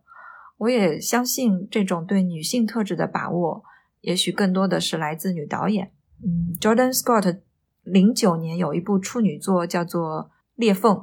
讲的也是一个二十世纪三十年代寄宿女校的故事，一个女性群像的电影。为什么他没有索菲亚·科波拉有名呢？我都不知道。他那一部好像《裂缝》好像评价还蛮高的。然后，但是后面好几部好像都不是太知名。今年还有一部新的，那可能是爸爸也一直在拍。你像，就是科波拉就已经不拍电影很多年了。嗯，另外一部我印象深刻的作品是一个中国导演的作品，中国著名的当代艺术家杨福东的短片。嗯，我很早就知道他，但是我其实没怎么看过他的作品。他最有名的就是《陌生天堂》和《竹林七贤》。我知道他是非常擅长用黑白胶片来拍摄的。那他给 Prada 拍的这个十分钟的短片，也是用三十五毫米的黑白胶片来拍的，叫做《一年之计》（First Spring）。影像上面真的，我觉得对我的冲击力还蛮大的，因为你看到耿乐和一群。年轻的中外模特穿着 Prada 的服装，拎着巨大的手提箱，嗯，打着黑色的伞，那个伞面都是带着网眼的，然后就凭借着这个黑色雨伞的力量，漂浮在了上个世纪三四十年代上海的天空中，走钢索如履平地。然后你又可以看到民国时期的上海的商业街，那种传统的中式的。木质结构的二层楼门口歇着两匹马，但是呢，出现了一群穿着中国古代宫廷服饰的男女，他们好像处于某种紧张的气氛中。士兵举着长矛，追着一辆有轨电车一路小跑。这些时空的错乱，人物的样貌、服饰和场景的混搭，有一种特别迷人的梦幻感，让我非常佩服杨福东这种天马行空的想象力。但我会觉得它是不是一种东方学的东方学？就是我觉得他可能是杨福东作为一个中国导演想象中的西方人对中国的想象，但他确实非常中国又很前卫。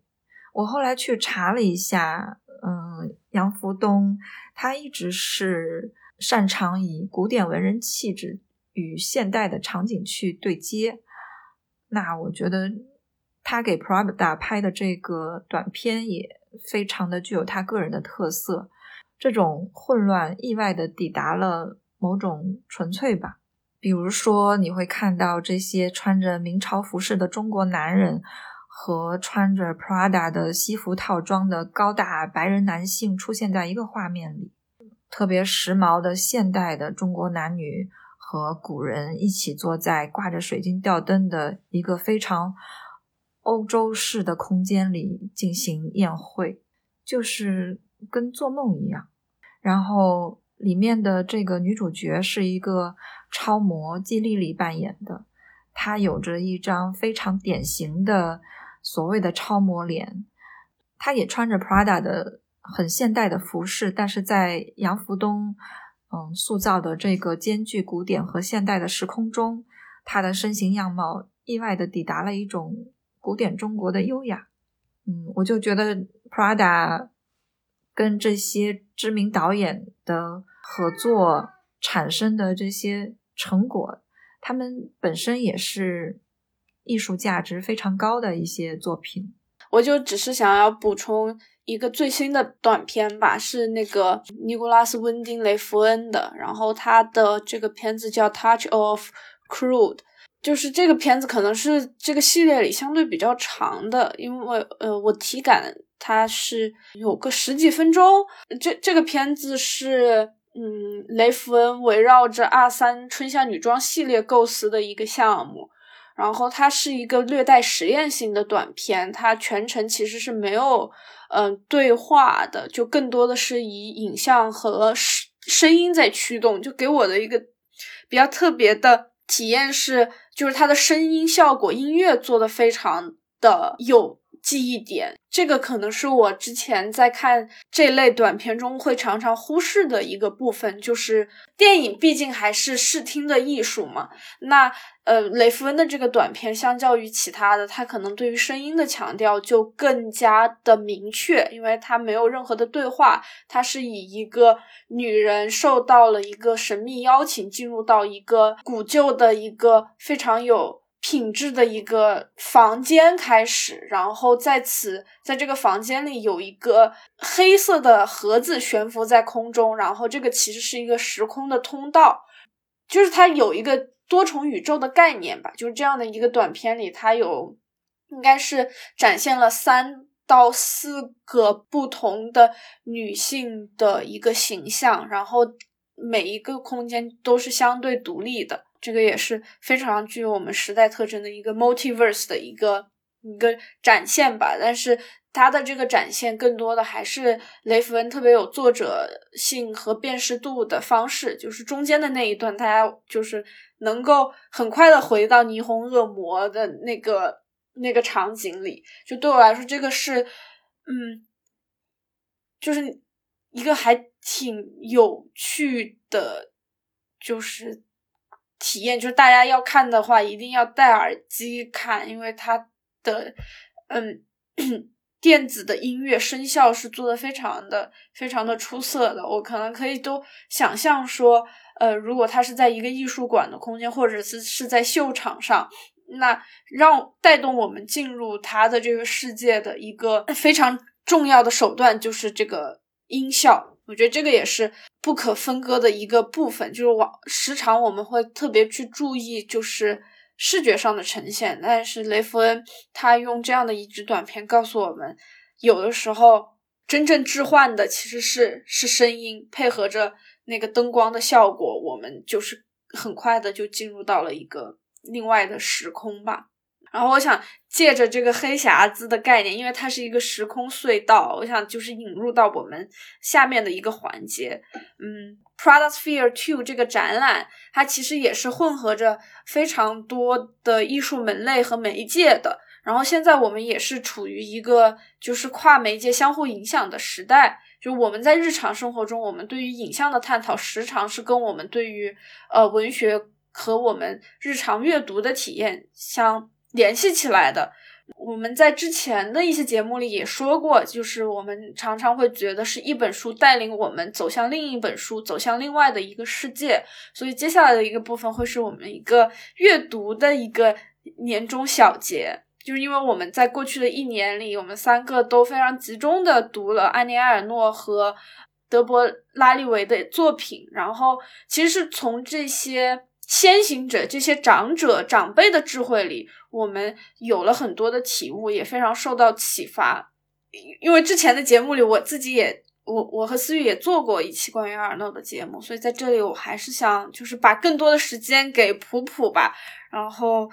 我我分享一个我的一个心态，就是当我会觉得哎呀，我有一些人生的小困惑的时候，我就会拿起就是桌边或者床头的一个。埃尔诺或者是利维的书，然后会觉得其实有一些困惑，或者有一些必经的人生的阶段，我们还还在经历当中，所以没有什么可以着急的，还是要非常坚定的往前走。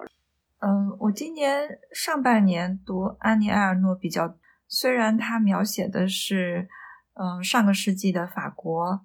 但我发现他很多感受都跟我真的很像。无论是他描写自己和父母之间，因为他读了书，阶层变动之后，与父母之间有了一种认知的差距，这个差距呢，造成了他们感情上的割裂和纠结；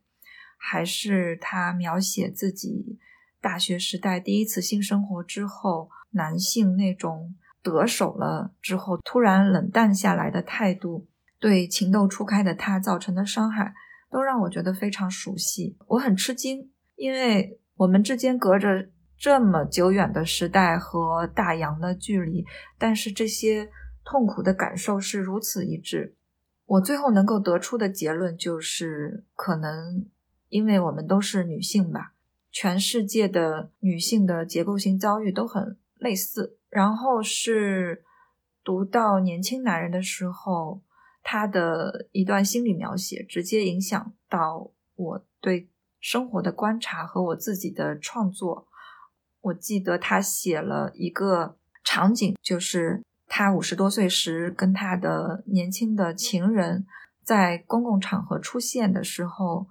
旁边的人窃窃私语，并向他们投以注视。他有一种既骄傲又复杂、既骄傲又复杂的心理，因为一般来说，人们对于年龄差很大的老男少女这么一个组合出现的时候，好像不会有这么强烈的反应，以至于后来我和。年长于我的约会对象在上海的餐厅吃饭，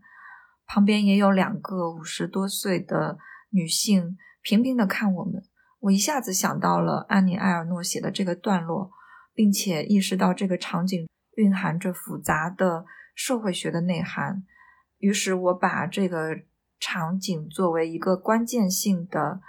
两个时空转换的戏份放进了我的电影剧本之中。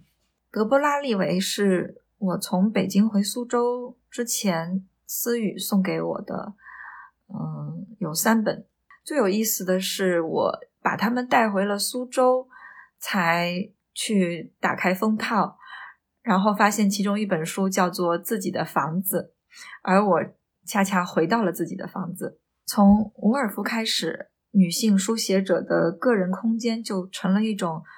精神自由和独立的象征。德布拉利维在这本书里面描写了一些他生活过或者他拥向往拥有的居所，以及他身边人的居所。但本质上，我觉得他还是在讲自己作为一名女性和生活的关系和世界的关系吧。我印象很深刻的就有一段，他写他小时候八岁的时候开始写作，他。创造了一只非公非母的猫，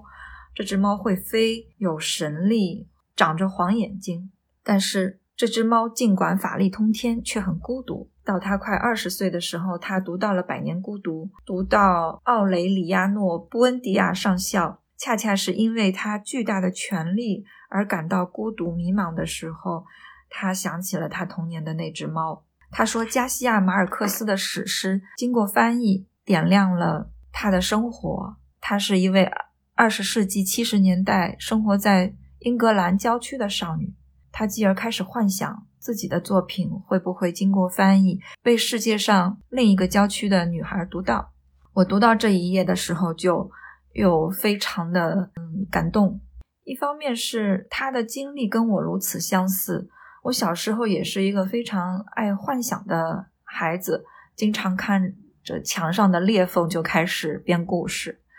然后我差不多也是在二十多岁的时候读了《百年孤独》，它也是我非常挚爱的作品，而且我也跟德布拉利维一样，自己成为了一个写作者啊，一个创作者，并且我我恰恰是在中国的郊区阅读到他这位英格兰郊区的女孩的所思所想。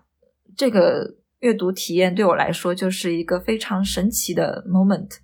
让我感觉到了链接，让我感觉到自己在这个世界上不是孤独的。那无论是安妮埃尔诺还是德波拉利维，我阅读他们的时候感受到的这些穿越了时空地理的同感，让我意识到。其实我们的日常生活中还有太多值得书写，并且存在着嗯巨大价值和重要意义的人啊、事啊、感受啊，这样的书写，我觉得在国内还没有被充分的发掘，尤其是在影视的层面上，甚至会被低估其价值和意义。嗯，非常少见这一类的创作。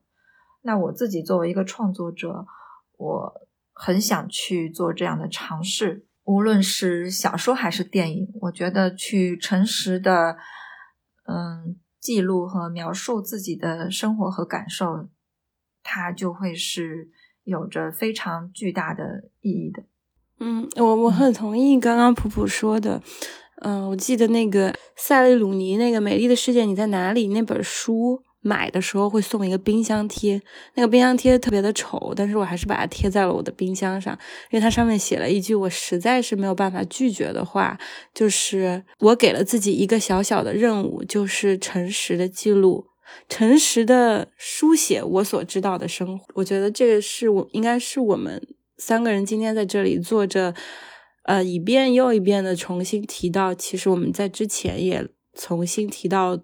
不管多少次，我们都还是很激动的。这些女性的创作者们的作品，就是她们都是在写可能在这个时代还不够被强调、不够被重视的这些女性独有的生命体验。我非常清楚，我们三个人之所以坐在这里聊这个天，呃，聊这些作品，都是因为我们需要彼此的存在，作为这样一个慰藉。包括刚刚淼淼说，可能在呃工作生活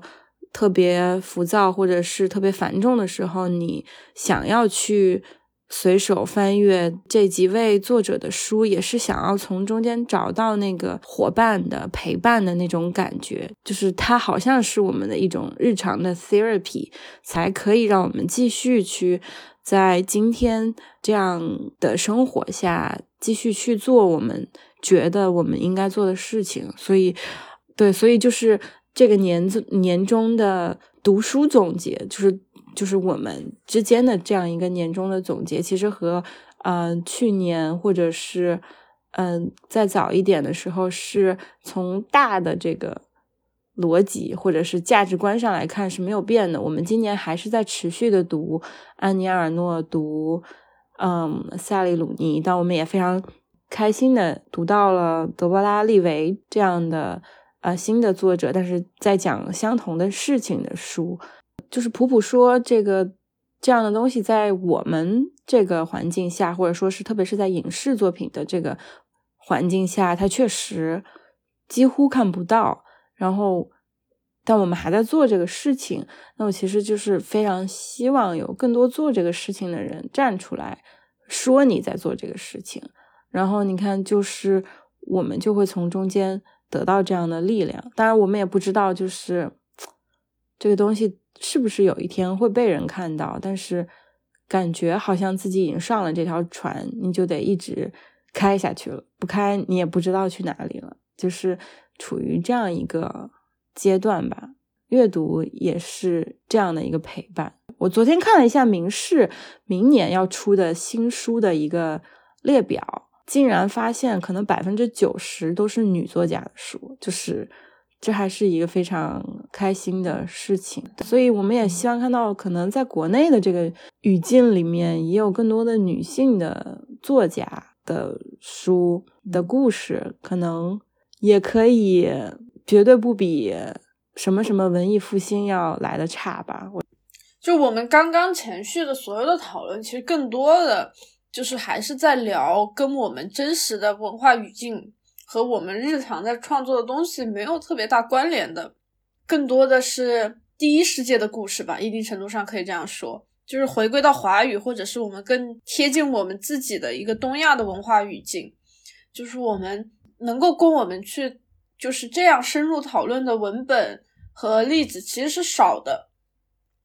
就包括我们反复的是在看萨利努尼或者是呃埃尔诺利维，就有的时候也是某种缺失吧。就包括今年中国荧幕上、内地荧幕上，其实没有让我们特别印象深刻和愿意或者觉得值得拿出来被嗯再去。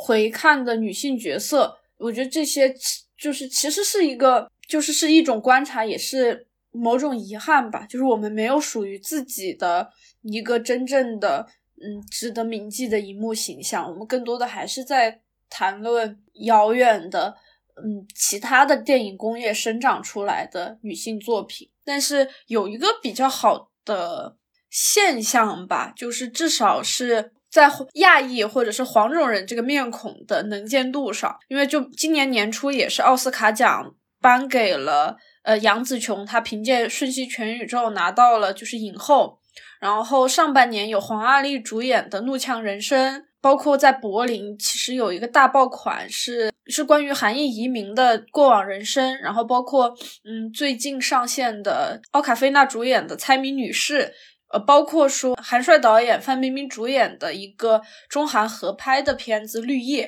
其实这些多少都是亚裔黄皮肤女性的一个荧幕呈现吧。就是在过去一年，我们看到这类的叙事日益丰富，然后不同类型的片子，然后这些作品它的市场定位也各不相同，但是亚裔女性都作为非常核心的主角存在着，然后这是一个我觉得值得拿出来做一个圈点的一事情吧。就至少，呃，虽然我们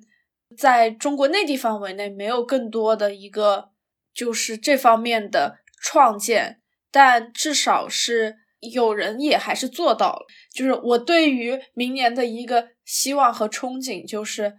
那明年这个时刻，我们有一部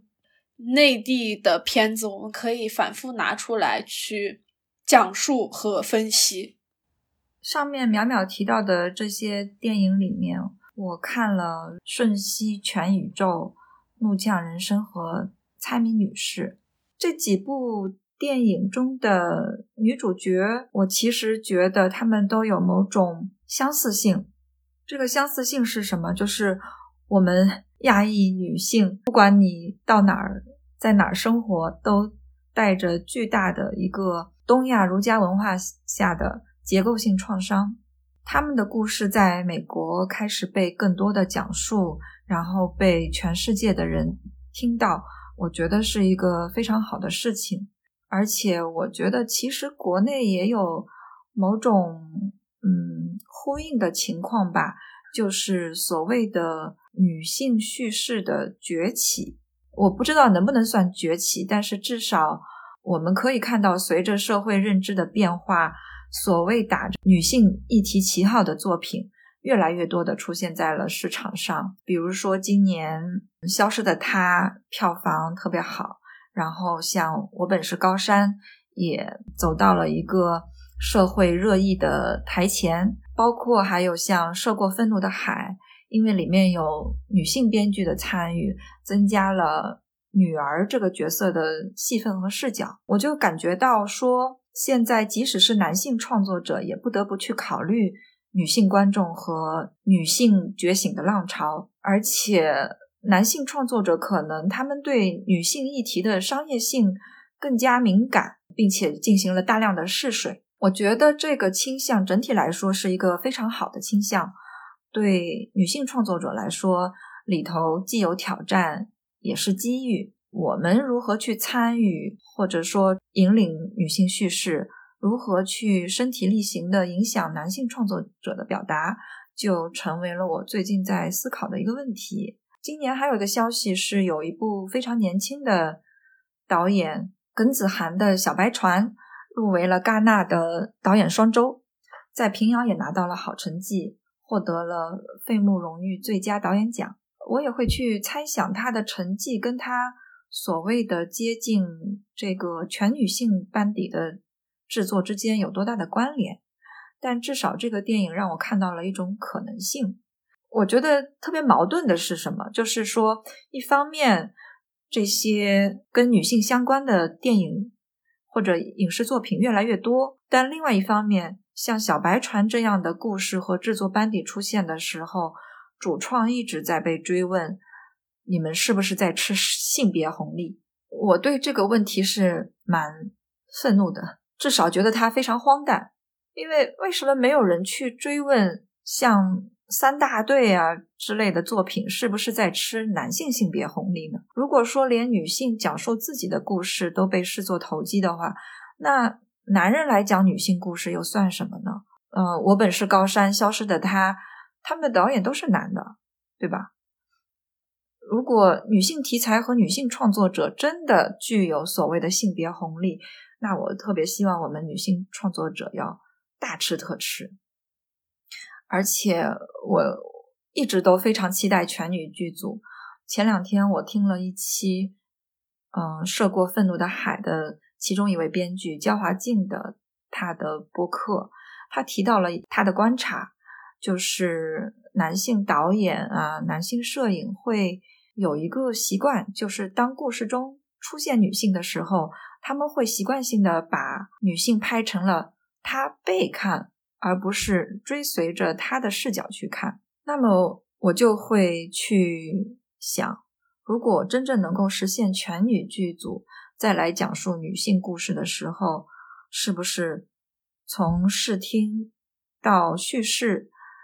到整个价值观的表达，我相信一定会有。不一样的处理，对我还我会比较好奇，就是小白船最后上映的时候会能够有怎么样的一个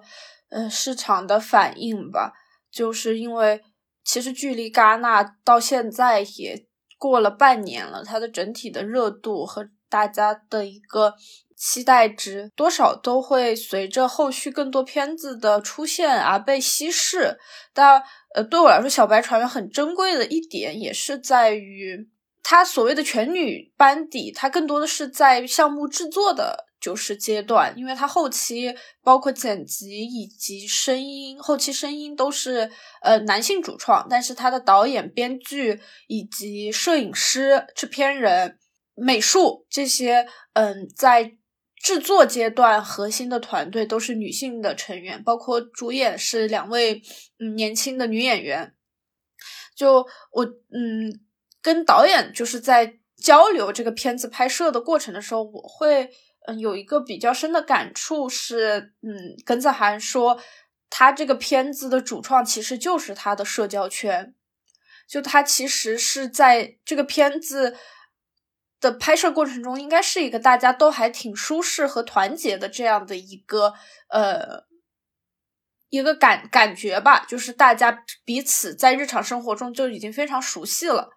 然后大家对这个片呃对就是相互之间的了解，相互之间的默契，就是已经已经已经建起来了，然后呃因为这个片子。它是一个成长记事嘛，从一个十几岁的初中生的这样的一个视角去观察一个十八岁的姐姐，就是里面的一些非常隐秘的情愫，我觉得女性肯定是更能够去体认和把握的。包括摄影，摄影师是女生，就是整个片场环境来说也是一个非常重要的辅助吧，因为它片中有很多手持和跟拍。那他怎么去进入这个两个女孩所在的一个私密的环境？就是在我看来，就是一个女女 DP 会比一个男 DP 能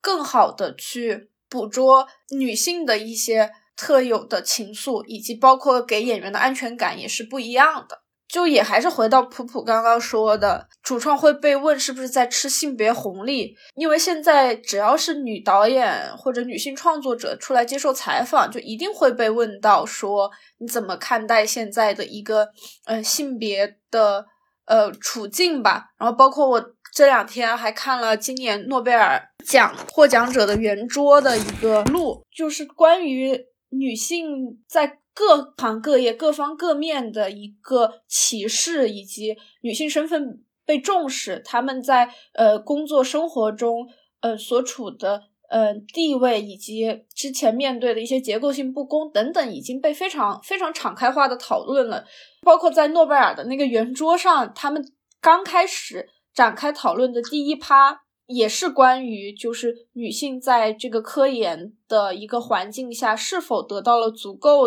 的机会等等。当然，这个也跟今年那个经济学奖的获奖者，他是呃研究女性劳动者相关的议题。但无论如何，我觉得关于这类问题的讨论，一方面它很必要，就是因为只有在不断的讨论中，更多的人才会对此有意识，更多呃可能被。意志创造力的女性才能，呃，想要去突破目前的一个处境。但另一方面，确实我会觉得，有的时候对于更整体的，嗯，女性近况的讨论，或者是让大家，特别是这些呃公众的人物去做一些比较概述性的判断和观点的抒发，会影响我们对于就是真正的作品以及文本的一个讨论。就是我觉得有时候可惜的点在这里，我们注意力更多的放在他怎么去看待他对于女性创作者或者是地位、女性议题的一个态度，但是这个时代这个舆论场媒体想要的肯定是一个总结性的、综述性的话语，但更多的关注点在我看来应该是去引导大家去看他的。作品本身，因为作品本身就是一个强有力的回应，以及这样的一个花了时间、花了非常大精力去做出来的一个集体的创作，它所承承载的信息量以及可以给大家的启发，会比他在某一个采访中能够提供出来的东西要多得多。这个是我的一个看法吧，但这个也是一种无奈，但是也没有更好的解决方法。只是说，我们能做的就是更多的让大家去看待作品本身。我们的谈论的一部分的作用功能，也是在于引导大家能够抽时间去真的去看这些片子。包括《小白船》要是上映了之后，我们我肯定也会非常积极的去告诉大家片子上映了，我们可以去看看。然后我们很多事情可以看完再聊，而不是去做一个前置的判断。刚刚提出来的。我们本土国产的电影里面，我看了的有《涉过愤怒的海》和《消失的她》，然后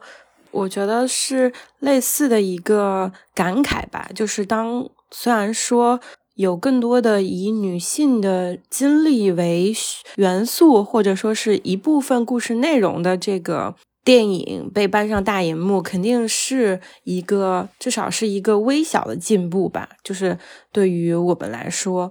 但是呢，确实我也很难说，我在今年就是。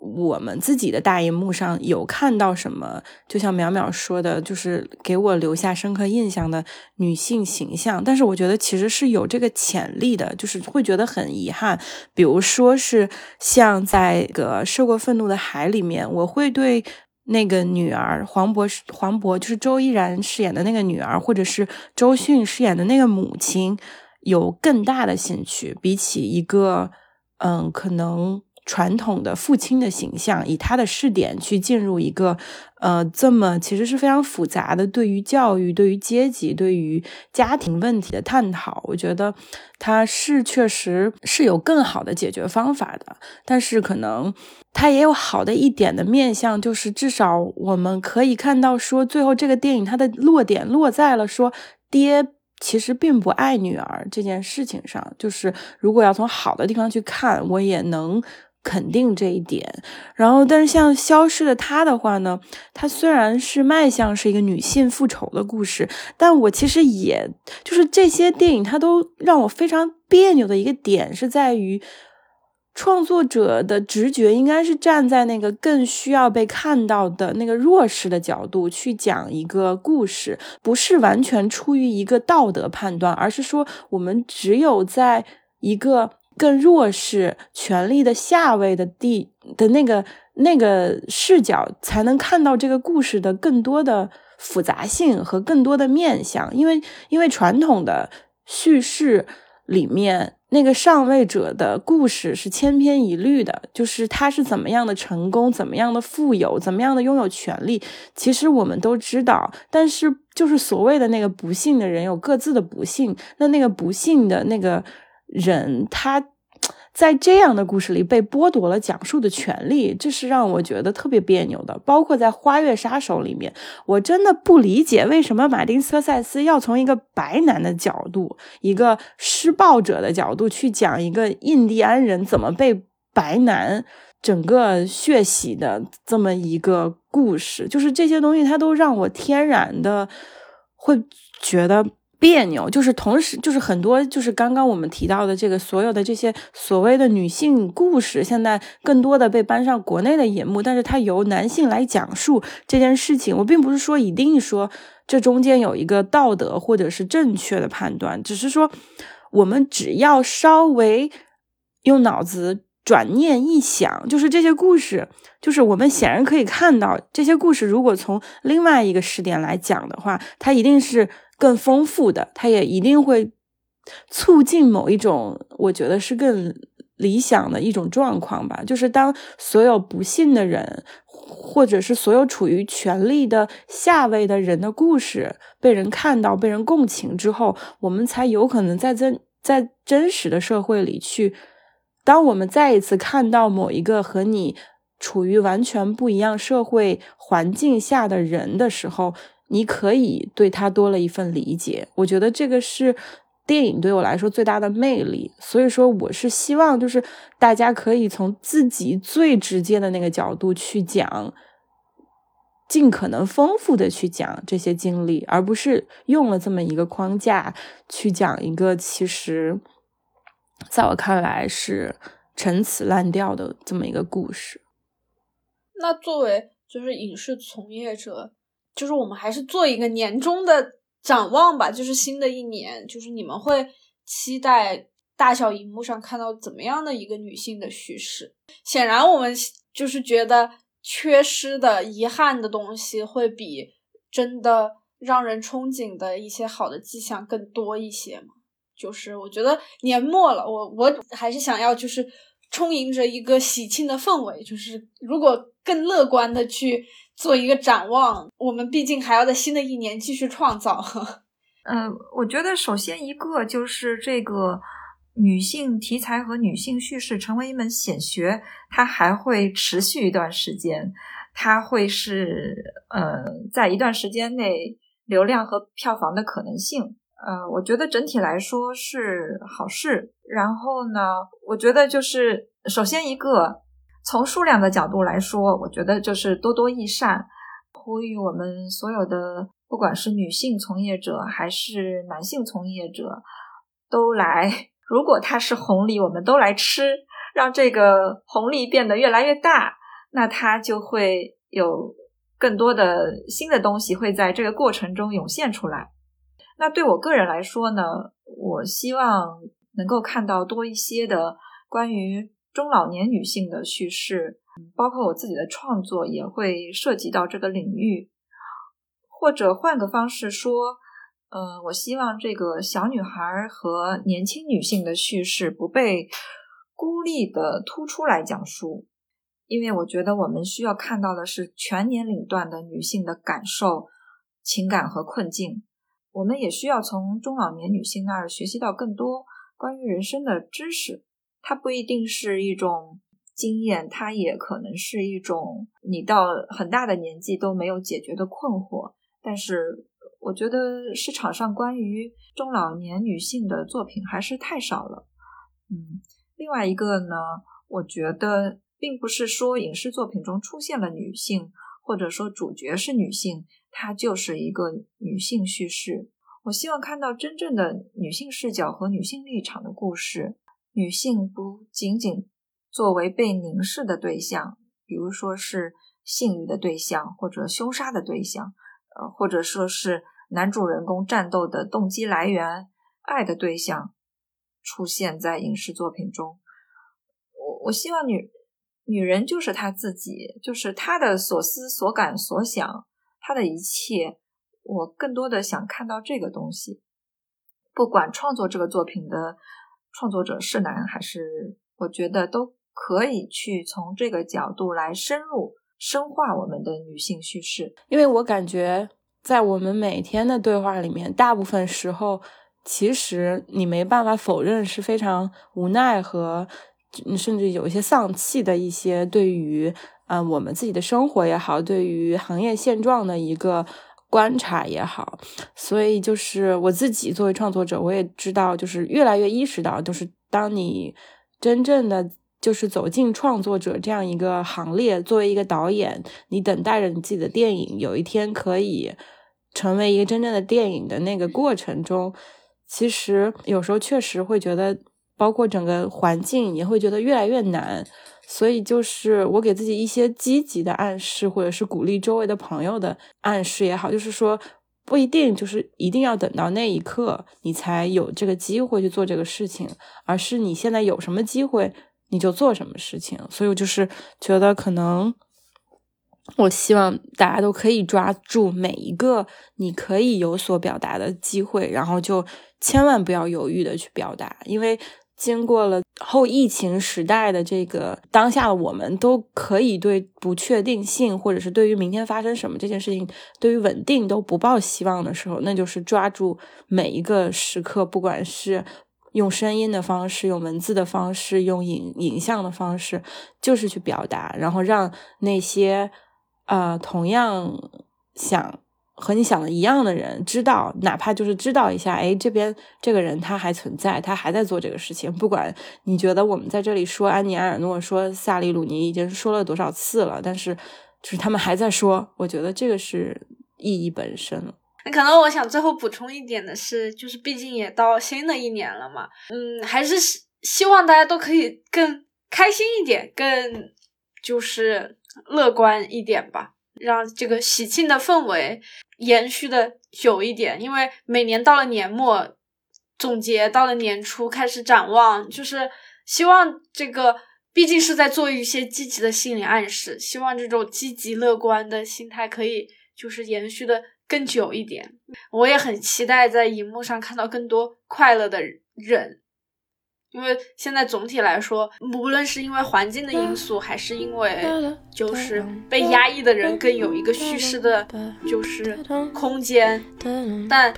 我我内心的一个渴望就是，嗯，如果荧幕上有更多快乐的人，快乐的女性，用更积极的力量去感染，就是更多的观众，那不也是一件很好的事情？Hold me close and hold me fast. This magic spell you cast. This is La Vie en Rose. When you kiss me, heaven sighs, and though I close my eyes, I see La Vie en Rose. When you press me to your heart, I'm in a world a apart, a world where roses bloom. And when you speak, angels sing from above. Every day you would seem to turn into love songs. Give your heart and soul to me, and life will always be Vie en Rose. Hold me close and hold me fast. This magic spell you cast. This is Vie en Rose. When you kiss me, heaven sighs, and though I close my eyes, I see Vie en Rose. When you press me to your heart, I'm in a world apart a world where roses bloom, and when you speak, angels sing from above. Everyday words seem to turn into love songs.